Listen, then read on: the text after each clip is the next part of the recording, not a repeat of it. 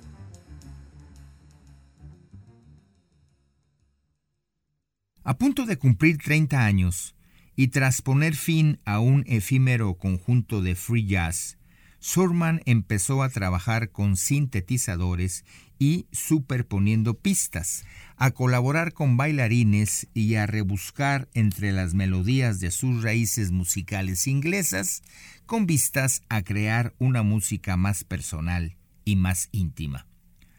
Su primera experiencia con ECM llegó con el disco Mountain Escape de 1976.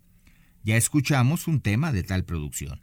Un trabajo editado a nombre del contrabajista Var Phillips y en el que intervino el guitarrista estadounidense John Abercrombie. A continuación llegaron diversos discos en solitario. La lista se abre con Upon Reflection de 1979, Withholding Pattern de 1984, Private City de 1987 y Road to St. Ives de 1990. En el interín, Surman reactivó la relación musical que había mantenido a finales de los años 60 con el baterista Jack DeJohnette, con quien Surman trabajó en el año de 1981 en un disco a dúo que realmente parece una charla espontánea. Amazing Adventures of Simon Simon.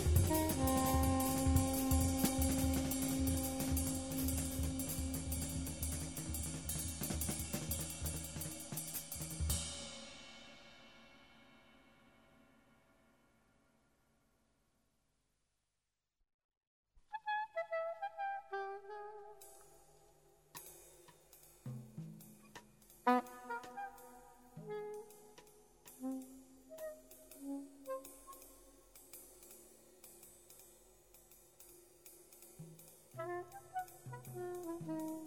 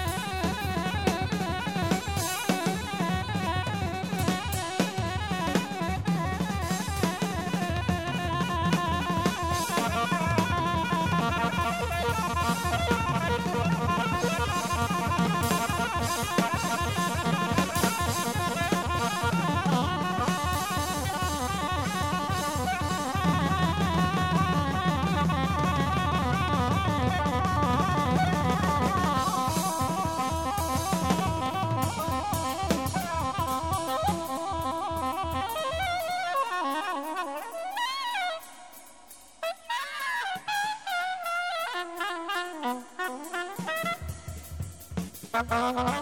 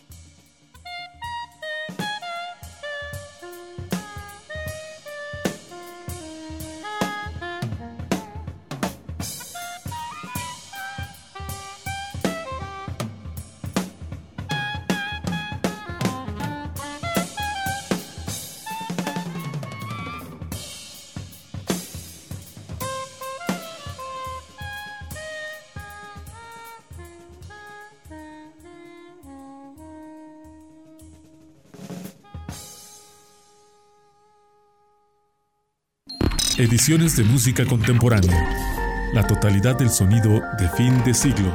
En un momento continuamos. Ediciones de música contemporánea. La totalidad del sonido de fin de siglo. Regresamos.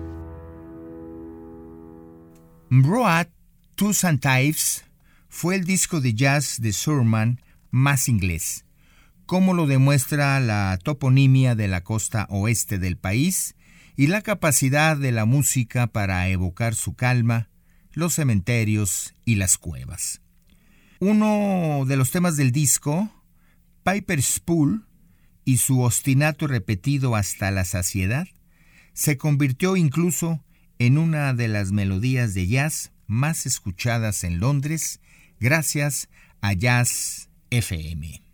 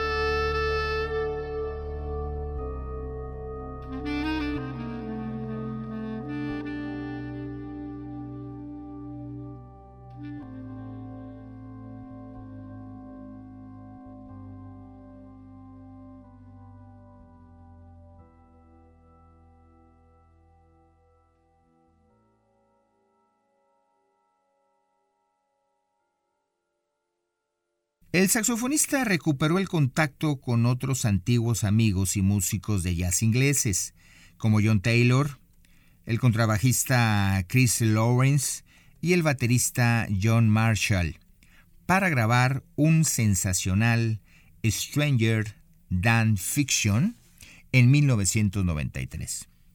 De tal producción les hago escuchar ya en la parte final de la emisión de hoy, la número 21, el corte titulado Running Sands. Gracias por seguir con nosotros. Soy Sergio Rodríguez Prieto, trabajando en Radio Universidad de Guanajuato. Martín Martínez Pineda en grabación, Paris Rodríguez en edición.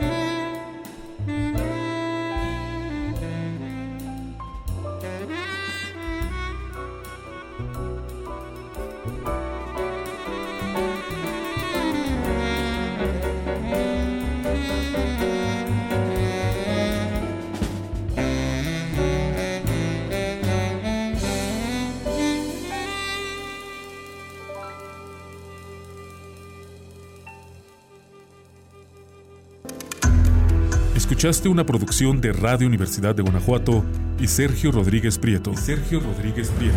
Ediciones de música contemporánea. La totalidad del sonido de fin de siglo.